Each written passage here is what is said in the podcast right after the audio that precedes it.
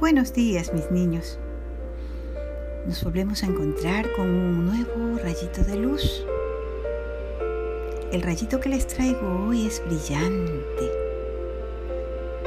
Viene a recordarnos que nunca estamos solos, que hay una herramienta maravillosa y poderosa que nos permite acceder a la compañía perfecta, a la amistad perfecta, que es la presencia consciente del amor de Dios. A veces nos quejamos de que estamos solos y no tenemos a quién decirle nada. Que la mamá está ocupada, que el papá tiene cosas que hacer, que el teléfono de la abuela está dañado, que mi amigo no quiere hablar conmigo y nos olvidamos que hay alguien que siempre está dispuesto a escucharnos y a escucharnos con el corazón sin juzgarnos, a escucharnos con amor. ¿Y quién más puede ser que nuestro Padre Dios? A esa conversación es a lo que llamamos oración y cómo debe de ser nuestra oración. A veces creemos que orar es repetir una frase que alguien nos enseñó y que está en nuestra cabeza. La mejor oración es esa que sale del corazón,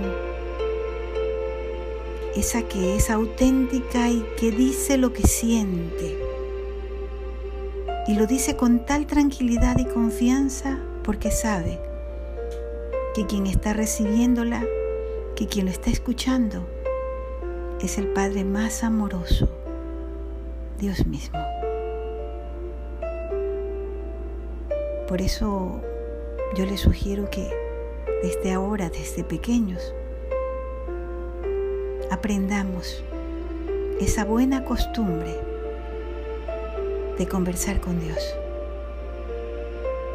Basta con ir hacia adentro un ratito del corazón, cerrar los ojitos y buscar un espacio de silencio. Y allí contactarnos con Dios desde el corazón para también con ese mismo corazón escuchar sus respuestas.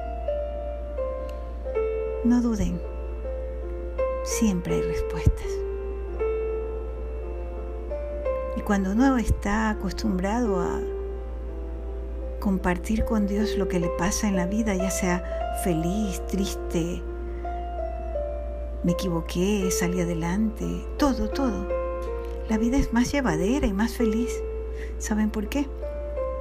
Porque no la cargamos solos. Sabemos que hay alguien que nos está abrazando y protegiendo en todo momento y en todo lugar.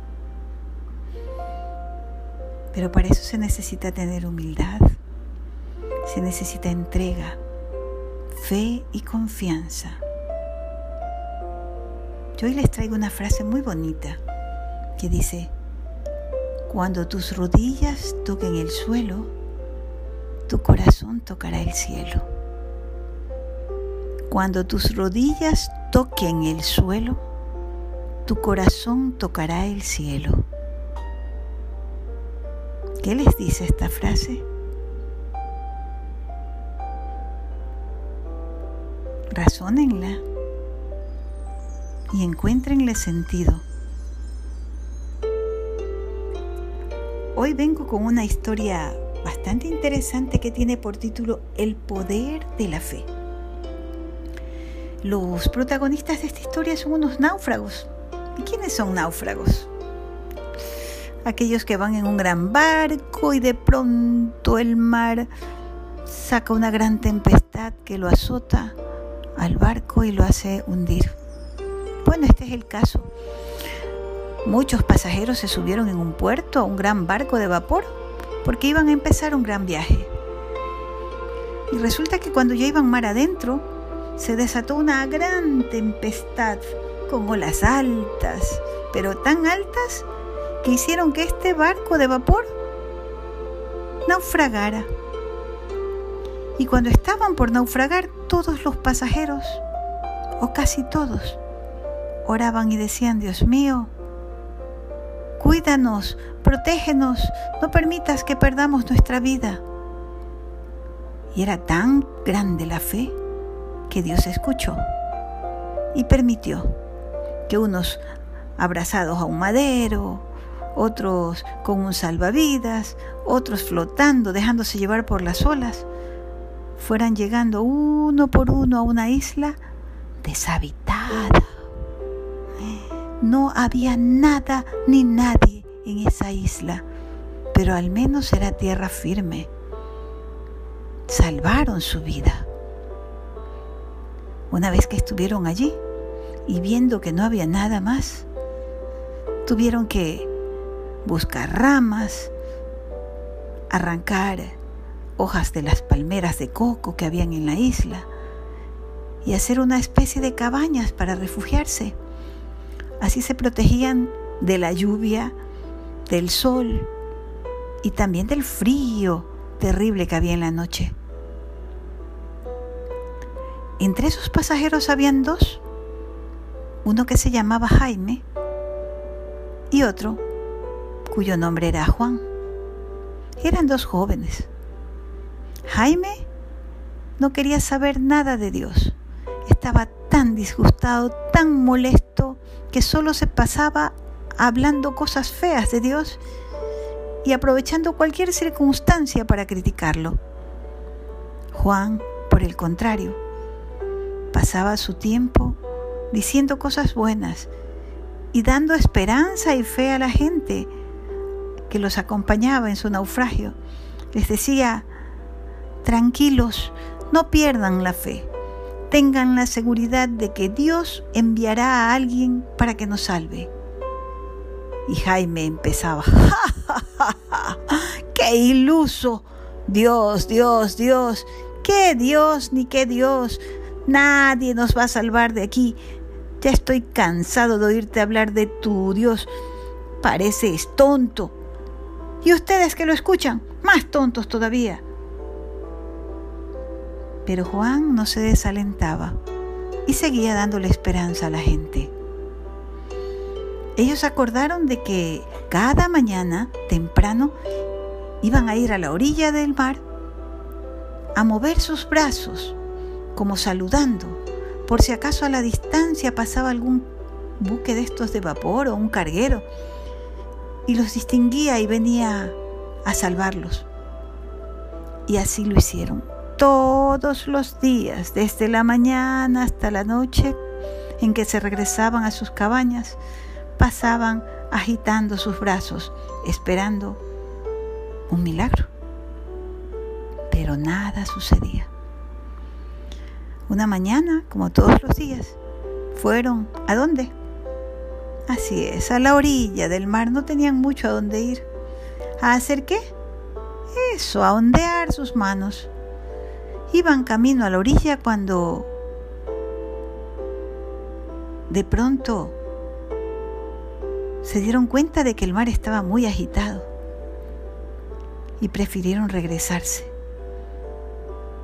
Volvieron a la cabaña y estando todos adentro a Juan se le ocurrió decir, ¿qué tal si todos juntos hacemos una oración? A ver si todos juntos pedimos y agradecemos. Una porque estamos vivos, miren qué suerte. Cualquiera hubiera muerto en ese naufragio y nosotros estamos aquí. Seguramente Dios tiene cosas grandes para nosotros. ¿Y qué creen que hacía Jaime? Eso, se reía y decía, ¡Ja, ja, ja, qué tontos. Pero Juan no perdía la fe. Pasó la tormenta, llegó la noche y al día siguiente nuevamente a la orilla. Estaban ya pasada la media mañana cuando les llegó hasta sus narices el olor de algo que se quemaba qué se podía quemar? Miraron hacia atrás y vieron que grandes llamas salían de donde estaba su cabaña. se había prendido fuego en su cabaña y ésta estaba quedando reducida a cenizas. Todos corrieron llevando agua del mar para tratar de apagarla, de apagar el fuego y no pudieron. Se quemó todo. ¿Se imaginan? Jaime, peor que nunca. No te me acerques, le dijo Juan, ni se te ocurra hablarme de ese Dios tuyo. ¿Ves? Todo esto pasa por estar hablando tanto. Ese Dios tuyo no sirve. Vete, no quiero ser tu amigo. Juan, en silencio, se fue a un lado y lo que hizo fue arrodillarse y decir, Señor, yo sé que todo lo que nos ha pasado es por algo bueno. Yo sé que tú tienes un plan bueno para nosotros. Gracias, Señor. Gracias. Pasó la noche y a la mañana siguiente todos en silencio iban hacia la orilla. ¿A hacer qué? Eso, a mover los brazos a ver si alguien los veía. ¿Y cuál fue su sorpresa? Que llegaron a la orilla y los estaba esperando un pequeño barquito de vapor. Entonces Jaime corrió y le dijo, pero capitán, gracias, ¿cómo pudo llegar hasta aquí? Y el capitán le dijo, mira muchacho, ayer por la tarde nosotros divisamos desde mar adentro humo saliendo de esta isla y sabemos que esta es una isla deshabitada y pensamos, seguro que alguien está pidiendo ayuda y por eso hemos navegado toda la noche para llegar hasta aquí. Y gracias a Dios los hemos encontrado. Alguien debió de orar bien, pero bien, pero bien, con mucha fe, para que hayamos podido verlos y llegar hasta acá. Al escuchar esto, Jaime sintió que su corazón dio un vuelco se viró hasta donde estaba Juan, corrió y lo abrazó y le dijo, hermano, perdóname, qué mal me he portado, cómo he podido dudar de ese Dios al que tú amas. ¿Por qué no me lo presentas? ¿Por qué no le pides que me perdone? ¿Por qué no le dices que me ayude? Que yo quiero empezar una nueva vida. Juan le dijo, no tienes que hacer mucho. Solamente entrégate a Él y Él te recibirá. Es el mejor de los padres. Jamás juzga. Y cayendo de rodillas, Jaime dijo, Señor, soy tuyo. Por favor, acéptame como soy, con todos mis errores, con todas mis debilidades. Haz de mí lo que quieras, pero perdóname, por favor. Y en ese momento, como que se abrió así el cielo, el horizonte, y el sol brilló más fuerte, más fuerte, y una gran luz los abrazó. Y Jaime sintió que era la respuesta de Dios diciéndole, Hijo mío, te recibo porque te amo. Qué hermoso, ¿verdad? Así nos dice Dios todos los días. Hijo mío, te recibo porque te amo. Pero a veces no nos damos cuenta. ¿Qué tal si a partir de hoy estamos más despiertos y más receptivos para escuchar las palabras de Dios, para ver su presencia en nuestras vidas? Qué hermoso rayito de luz el de hoy.